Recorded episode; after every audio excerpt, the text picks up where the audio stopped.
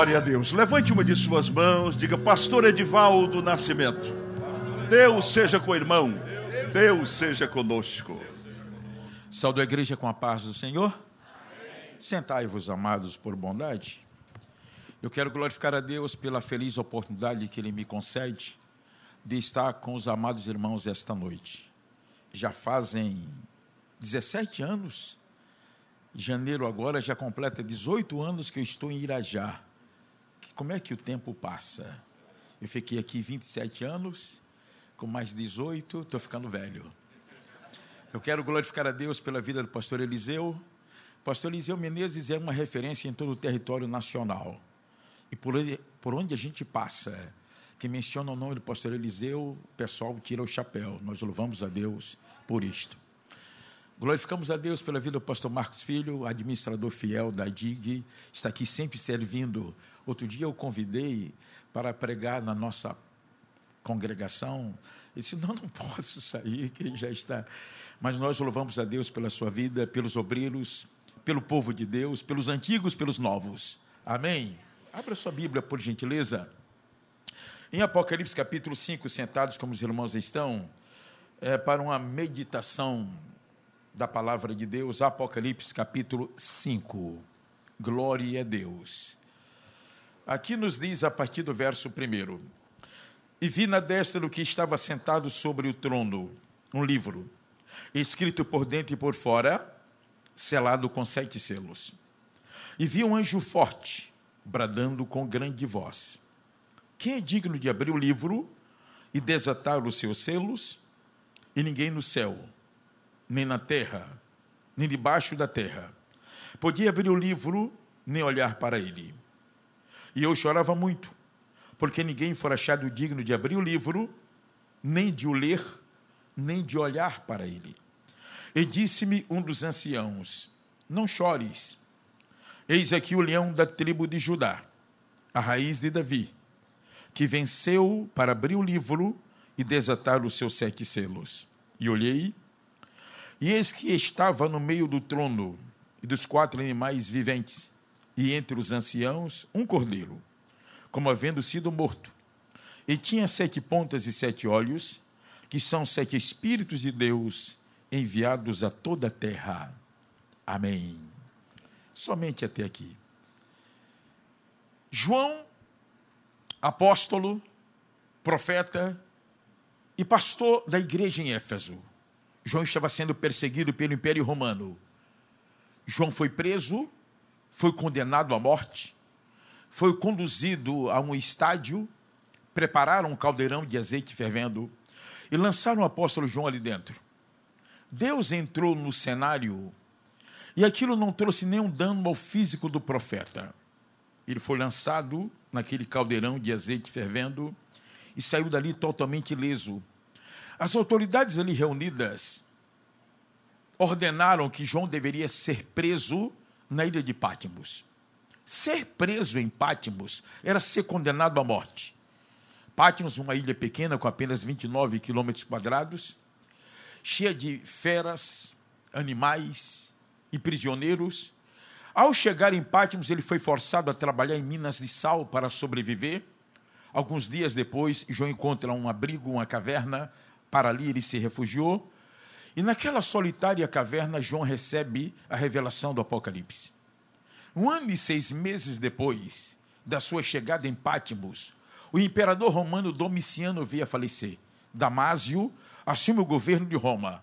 Soube que João estava exilado em Pátimos. Ele nomeou uma comitiva e aquela comitiva partiu para aquela solitária ilha em busca do apóstolo João. João é encontrado naquela caverna, é conduzido de volta à civilização, e ao chegar em Éfeso, ele escreve o livro do Apocalipse. O capítulo 1 e versículo 9 nos diz: Eu, João, que também sou vosso irmão e companheiro na aflição, no reino e na paciência de Jesus Cristo, estava, olha o verbo no passado, estava na ilha chamada Pátimos por causa da palavra de Deus. Em Pátimos, João recebe a revelação da parte de Deus em Éfeso, já em liberdade, ele escreveu o que havia recebido por revelação sobrenatural. Hoje, Esse último livro da Bíblia, que na sua essência é um livro de natureza profética, ele está dividido em 22 capítulos, 404 versículos, 300 símbolos, e temos quatro leis principais de interpretação.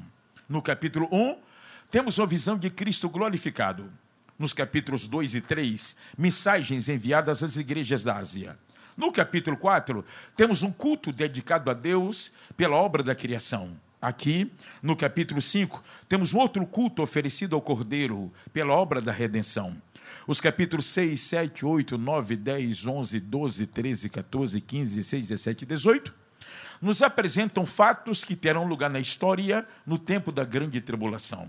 O capítulo 19 fala da vinda de Cristo em glória. O capítulo 20 nos apresenta prisão de Satanás, milênio, juízo final. E os capítulos 21 e 22 falam sobre a eternidade em um novo céu e uma nova terra. E aí nós temos uma minuta deste último livro da Bíblia, que é o livro da Revelação.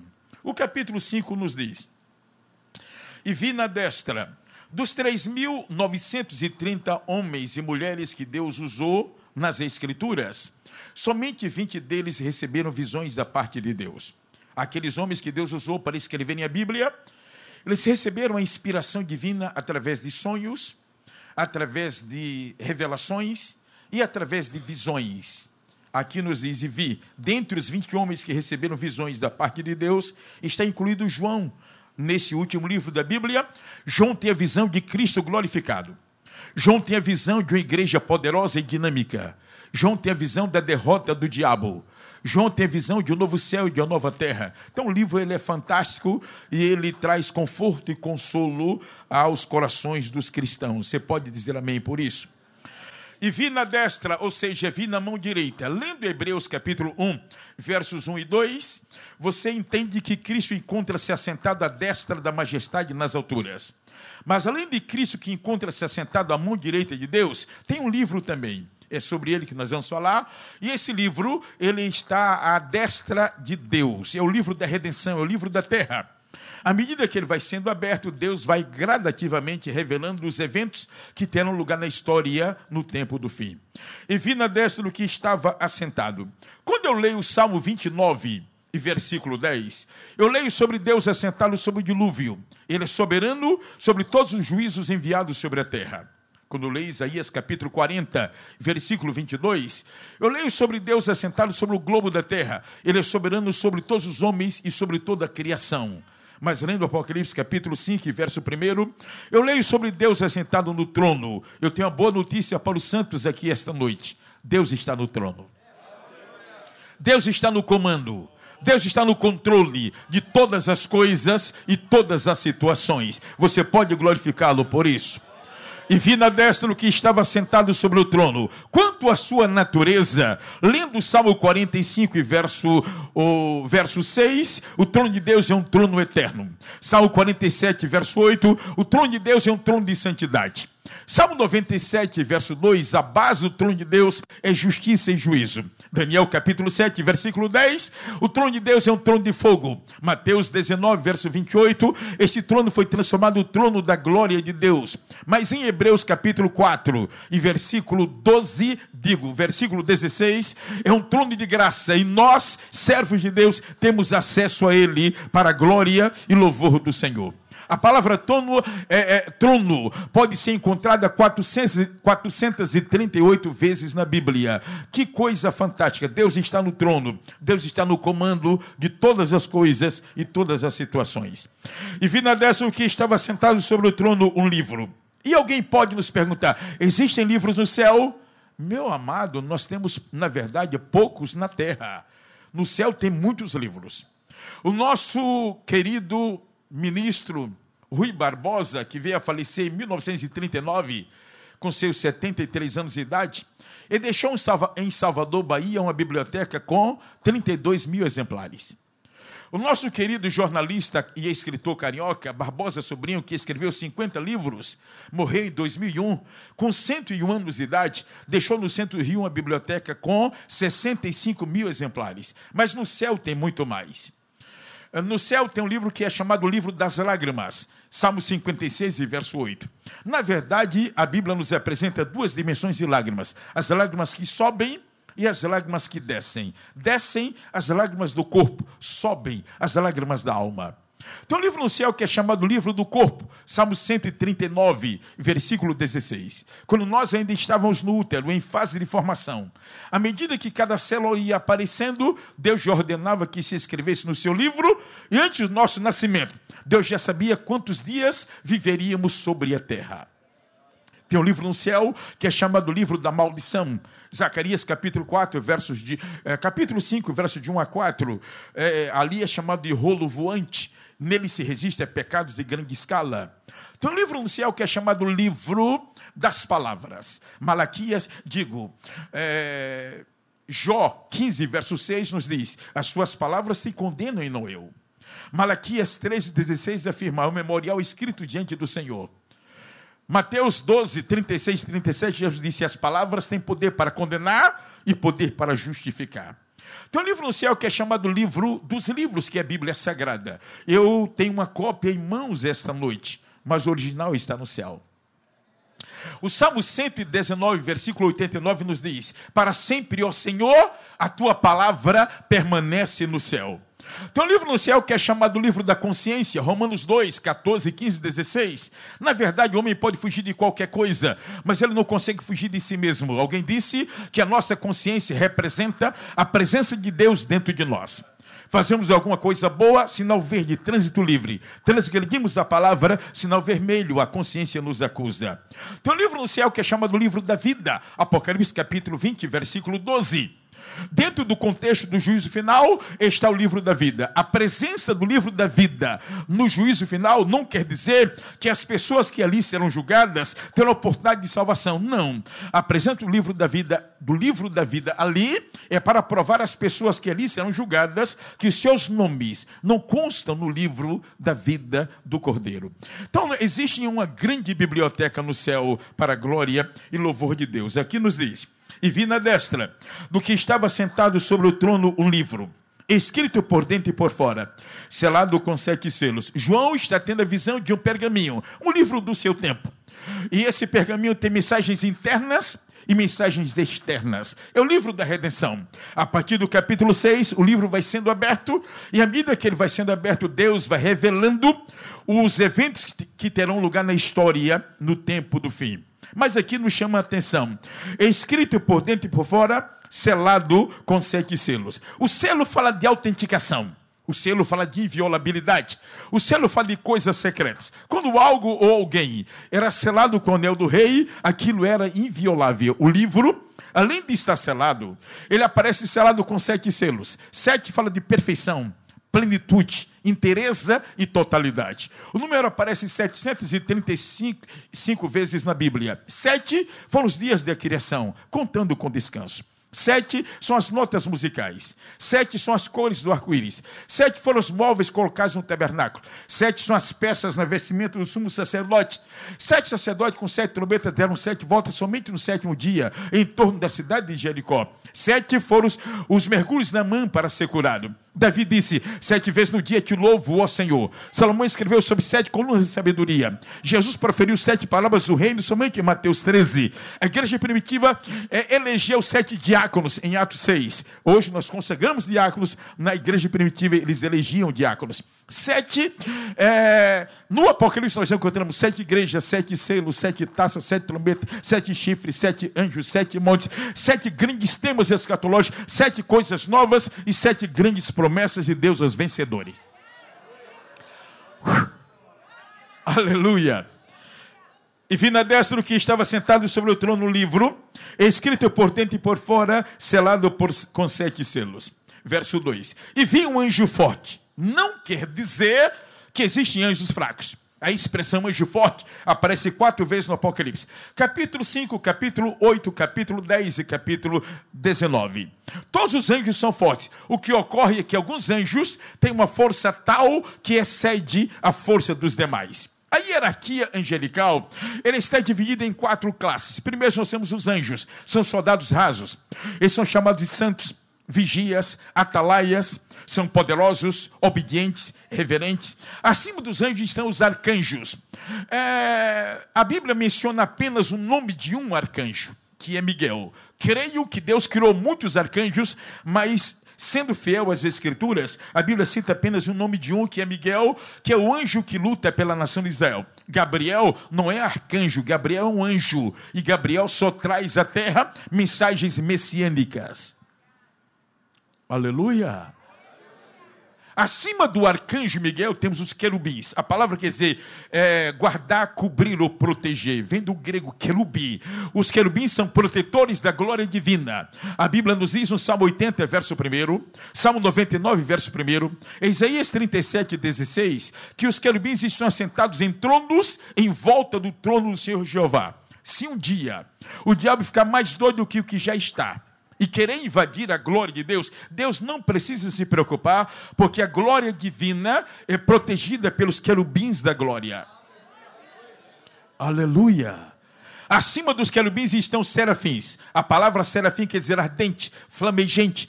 Eles são responsáveis pelo culto, pelo louvor e pela adoração que se oferece a Deus no céu. Serafins nunca são escalados para proteger crentes na terra. Serafins nunca são escalados para proteger a nação de Israel. Os serafins nunca são escalados para proteger a glória divina. Os serafins vivem para o louvor e para a adoração. Detalhe: eles não cantam dia e noite, porque no céu onde eles vivem, lá não tem noite. O céu é o grande dia eterno. Eles vivem a eternidade no céu cantando e dizendo: Santo, Santo, Santo é o Senhor dos exércitos. Toda a terra está cheia da sua glória. E quando aquele coral termina, o outro começa a cantar e a dizer: Santo, Santo, Santo é o Senhor dos Exércitos. Ou seja, Santo é o Pai, Santo é o Filho, Santo é o Espírito Santo. Toda a terra está cheia da sua glória. Aleluia! Porque alguém pode me perguntar, por que, que o irmão coloca os serafins acima de querubins? Por causa da Bíblia. A Bíblia nos revela em Ezequiel capítulo 10 e versículo 20: Estes são os animais que vi junto ao rio Quebar, por baixo do Deus de Israel, e conheci que eram querubins. Então, em Ezequiel 10, na segunda visão do profeta, ele vê os querubins por baixo, confrontando com Isaías 6 e 2. Isaías nos diz: Os serafins estavam acima dele, cada um tinha seis asas, com duas cobriam o rosto, com duas cobriam os pés e com duas voavam. Agora, observe que no Antigo Testamento, por ocasião de adoração e louvor, quando eles entravam em êxtase de adoração a Deus, eles tinham liberdade de voar sobre o trono do Altíssimo. Depois que Cristo ressuscitou, isso nunca mais aconteceu. Porque depois que Jesus ressuscitou e ascendeu aos céus, ele ocupou o ponto mais elevado nas alturas. Serafins hoje se curva para adorar a Cristo que está no ponto mais alto no céu e dizer: Santo, Santo, Santo é o Senhor dos exércitos. Toda a terra está cheia da sua glória. Ainda verso 2: E vi um anjo forte, bradando com grande voz: Quem é digno de abrir o livro e desatar os seus selos? Uh, o anjo não está perguntando, a palavra digno aparece nesse capítulo quatro vezes. O anjo não está perguntando quem, quem se apresenta para abrir o livro, quem se habilita a abrir o livro, quem deseja abrir o livro, quem merece abrir o livro. Não é nada disso. Aqui é quem é digno de abrir o livro e desatar os seus sete selos. A palavra desatar, no original, quer dizer garantir com fidelidade o cumprimento da palavra profética. Quer dizer, nessa reunião aqui no capítulo 5, no momento que aparecesse alguém que possuísse o poder e a dignidade para abrir o livro, essa, essa pessoa teria que, ter, teria que ter autoridade para garantir o cumprimento da profecia. Aleluia. Quem é digno de abrir o livro e desatar os seus selos? Verso 3. E ninguém no céu, anjos, nem na terra, homens nem debaixo da terra, mortos. Podia abrir o livro, nem olhar para ele. Redenção, só Jesus. Salvação da alma, só Jesus. Libertação dos vícios, só Jesus. Vida eterna, só Jesus. Batismo com o Espírito Santo, só Jesus. Novidade de vida, só Jesus. Ninguém tem o que ele tem. Ninguém pode o que ele pode. Ninguém faz o que ele faz. Jesus é único. Jesus é singular. Jesus é especial. Bendito seja o nome dele para sempre. Se você pode, por um minuto, levante uma das suas mãos comigo e adoremos o nome de Jesus. Adoremos o nome dele. Adoremos o nome dele. Enquanto adora, seja tocado por ele, abençoado por ele, renovado por ele, fortalecido nele. Abre essa boca que Deus lhe deu e glorifique o nome dele para sempre Amém. Oh, glória a Deus. E ninguém no céu, nem na terra, nem debaixo da terra, podia abrir o livro, nem olhar para ele. Verso 4, e eu chorava muito. No capítulo 4, verso 1, João foi arrebatado em espírito, ele está lá em cima, nas regiões celestiais.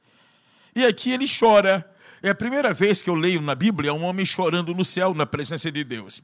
E eu chorava muito, porque ninguém foi achado digno de abrir o livro, nem de o ler, nem de olhar para ele. A única saída do profeta foi mergulhar em lágrimas. Verso 5. Enquanto ele chorava, olha só o que acontece. E disse-me um dos anciãos: Não chores. Eis aqui o leão da tribo de Judá, a raiz de Davi, que venceu para abrir o livro e desatar os seus sete selos. É como se é, é, como se João dissesse: o céu tem o, o, o anjo dissesse, o ancião, o céu tem solução para todos os problemas na terra. Aleluia! Não chores. Eis aqui o leão da tribo de Judá. Deixe-me usar. Pastor Rodrigo, o senhor pode me cooperar comigo aqui? Glória a Deus. O senhor está tão elegante, é sempre assim, né? É, é, eu represento o João, estou aqui nessa posição. Aí vem um ancião e põe a mão no, no ombro de João. E o ancião disse: Não chores. Não chores. Eis aqui o leão de Judá, a raiz de Davi, que venceu para abrir o livro e desatar os seus sete selos. Aponta para aquela direção, aquela última caixa lá. João está aqui olhando nessa posição o ancião toca no seu ombro, e quando João se volta para ver o ancião, para ver o, o leão de Judá, João não viu um leão.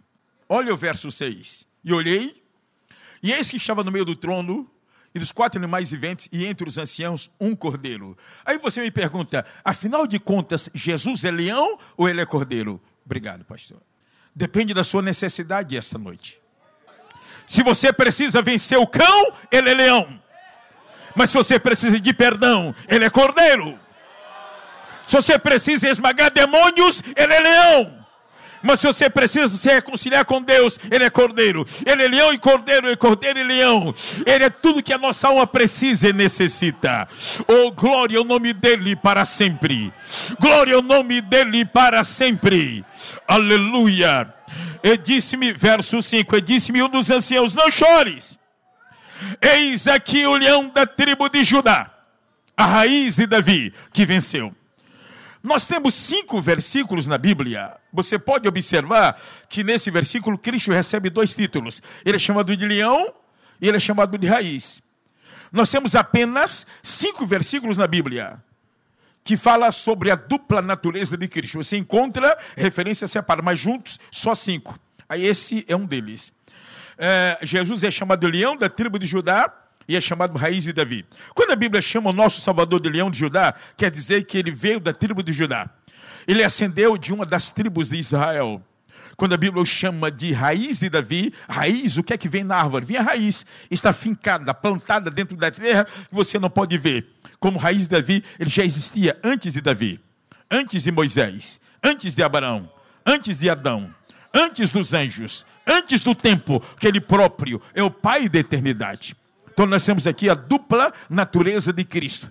Leão de Judá, a sua natureza humana. Raiz de Davi, a sua natureza divina. Ah, ah Para você ah, assimilar, deixe-me gastar mais um minuto aqui, e, confrontando com Isaías 9, verso 6. Isaías profetiza, profetiza dizendo: Porque o menino nos nasceu, e um filho se nos deu e o principado está sobre os seus ombros. E o seu nome será maravilhoso, conselheiro, Deus forte, Pai da eternidade e príncipe da paz. Outro dia eu estava em casa e, e, lendo esse versículo e eu me perguntei: o menino nos nasceu e um filho se nos deu. Deixa eu trocar para ver como é que fica. Não, não dá certo. Nós não temos que inventar nada. Nós temos que aceitar a Bíblia como ela é. Amém? Porque o menino nos nasceu e o filho se nos deu. O menino é, a, é, é, o leão de Judá, a sua natureza humana. O filho é a raiz de Davi, a sua natureza divina. O menino teve mãe, mas nunca teve pai. O filho tem pai, mas nunca teve mãe. O menino veio a este mundo ah, nascendo de uma mulher. O filho se manifestou através da ação do Espírito Santo. O menino dormia quando estava atravessando o mar da Galileia. O filho se levanta e repreende o vento e o mar. O menino chorou quando seu amigo Lázaro morreu. O filho foi à tumba fria e disse: Lázaro, vem para fora. E o defunto ressuscitou. O menino morreu na sexta-feira à tarde. O filho venceu a morte no domingo pela manhã. Então Jesus é 100% homem e 100% Deus. Oh, glória a Deus. Oh, glória a Deus. Oh, glória a Deus. E aqui nos diz: E disse-me, versículo 5: E disse-me um dos anciãos: Não chores. Eis aqui o leão da tribo de Judá, natureza humana raiz de Davi, natureza divina, que venceu para abrir o livro e desatar os seus sete selos. Uma das palavras que nós nunca iremos encontrar no dicionário de Cristo é a palavra derrota. Jesus é o eterno vencedor. Ele venceu o mundo, venceu o pecado, venceu demônios, venceu tentação, venceu o diabo. A sua vitória sobre o diabo pode ser subdividida em vários pontos. Cristo o venceu no princípio. Cristo venceu na tentação. Cristo venceu na cruz. Cristo venceu na manhã da ressurreição. Cristo o vencerá quando quebrar a lei da gravidade e voltar no ato do arrebatamento. E Cristo vai continuar vencendo o diabo no, no tempo, na era milenar. Para cumprir-se Romanos 16 e 20 que nos diz: em breve, o Deus de paz esmagará Satanás debaixo dos vossos pés. Então, em breve, o cão será esmagado debaixo dos pés da igreja, para a glória e louvor do Senhor. Você pode glorificá-lo por isso? E disse-me um dos anciãos: Não chores, eis aqui o leão da tribo de Judá, a raiz de Davi, que venceu para abrir o livro e desatar, ou seja, para garantir o cumprimento da palavra profética e desatar os seus sete selos. Verso 6: E olhei e eis que estava no meio do trono. A posição de Cristo é no, no centro, no meio. Ele é o centro de todas as atenções do céu. O céu é o palácio do grande rei. O céu é o paraíso dos anjos. O céu é o laboratório das nossas vitórias. O céu é a pátria futura da igreja do Senhor. O que há de mais lindo no céu não é o jaspe que ornamenta os muros da cidade santa. O que há de mais lindo no céu não é o ouro que serve como paralelepípedo na cidade, onde iremos morar em breve. O que há de mais lindo no céu não é a árvore da vida na praça principal da cidade. O que há de mais lindo no céu não é, o, não é o trono onde Cristo reina esta noite. O que há de mais lindo no céu não é aquele imenso coral de serafins adorando ao Senhor. O que há de mais lindo no céu não é árvore, não é o, o rio d'água da vida puro como cristal, que desce do trono de Deus e do Cordeiro e banha toda a cidade. O que há de mais glorioso no céu, sem dúvida, é o rosto do nosso Salvador. Quando atravessarmos o rio da vida, e este barco que é o nosso corpo ancorar na praia gloriosa da eternidade, aí a Bíblia nos diz em 1 João 3, versos 1, 2 e 3: Havemos de vê-lo assim como ele é e seremos semelhantes a Ele. Quantos aqui têm a esperança de vê-lo? Dê um sinal. Aleluia! Oh, glória a Deus! Glória a Deus! Uh, e olhei, e esse que estava no meio do trono, ou seja, Cristo é o centro de todas as atenções no céu. Cristo é o centro da Bíblia. Aliás, a Bíblia sem Cristo é como mar sem peixes. A Bíblia sem Cristo é como jardim sem flores. A Bíblia sem Cristo é como céu sem estrelas. A Bíblia sem Cristo é como corpo sem vida. A Bíblia sem Cristo é como coração sem esperança. Cristo e a Bíblia se completam. Ele é a palavra viva. A Bíblia é a palavra escrita. E essa noite nós temos a palavra viva e a palavra escrita. Ele é o centro uh, da Bíblia, ele é o centro da história, ele é o centro de todas as coisas, centro da igreja, deve ser o centro da nossa vida e do nosso coração. Amém?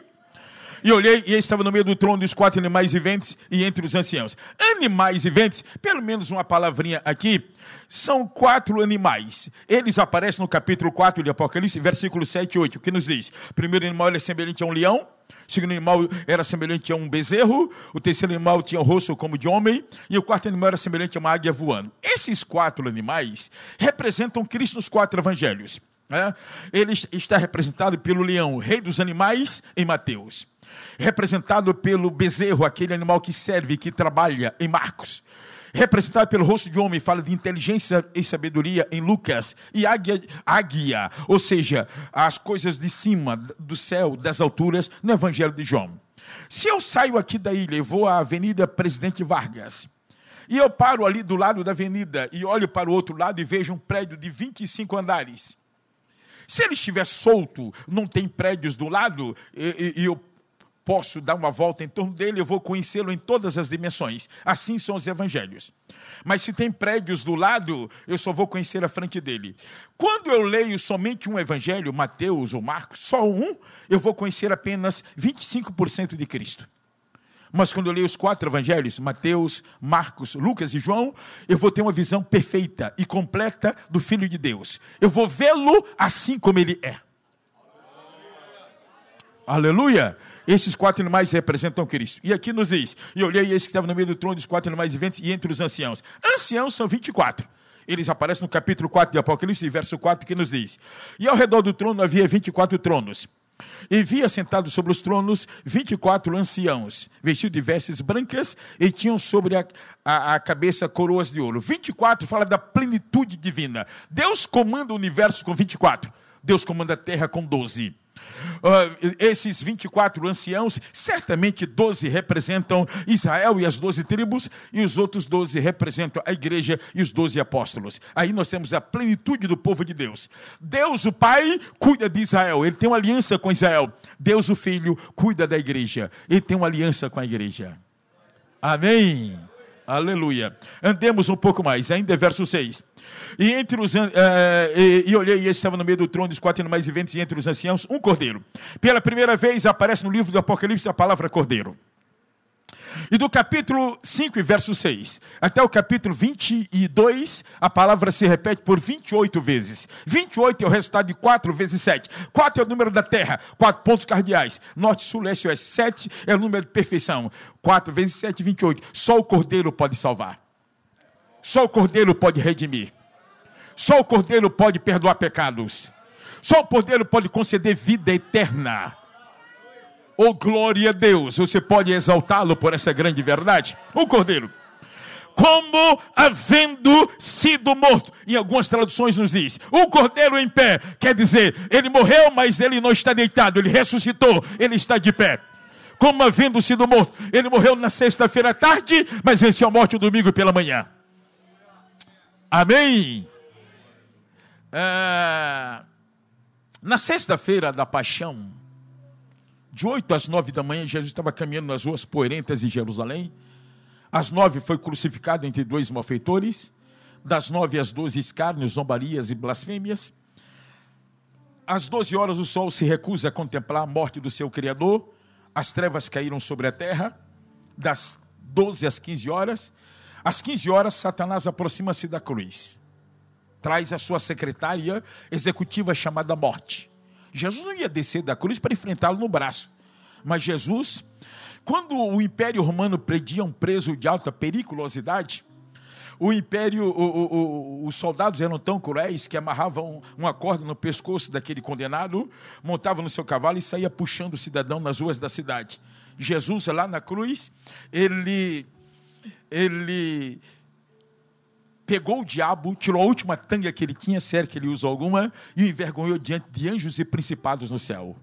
A vitória de Cristo foi tão espetacular que Paulo recebeu a revelação em Colossenses 2, versos 14 e 15, e Paulo escreve dizendo que Cristo riscou a cédula que era contra nós nas suas ordenanças, pegou o diabo e o, e, e, e o expôs publicamente e triunfou diante de anjos e principados no céu. Quer dizer que a vitória de Cristo foi tão espetacular que hoje, quando nós vamos expelir um demônio, você chega e diz: demônio saia em nome de Jesus.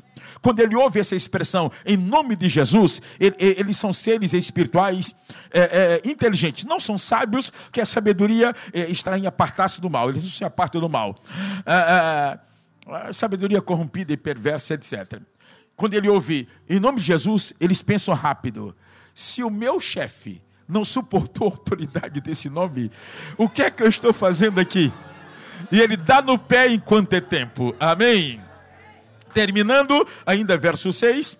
E olhei e estava no meio do trono dos quatro animais viventes e entre os anciãos, é, um cordeiro, como havendo sido morto, e tinha sete pontas e sete olhos, que são sete espíritos de Deus enviados a toda a terra.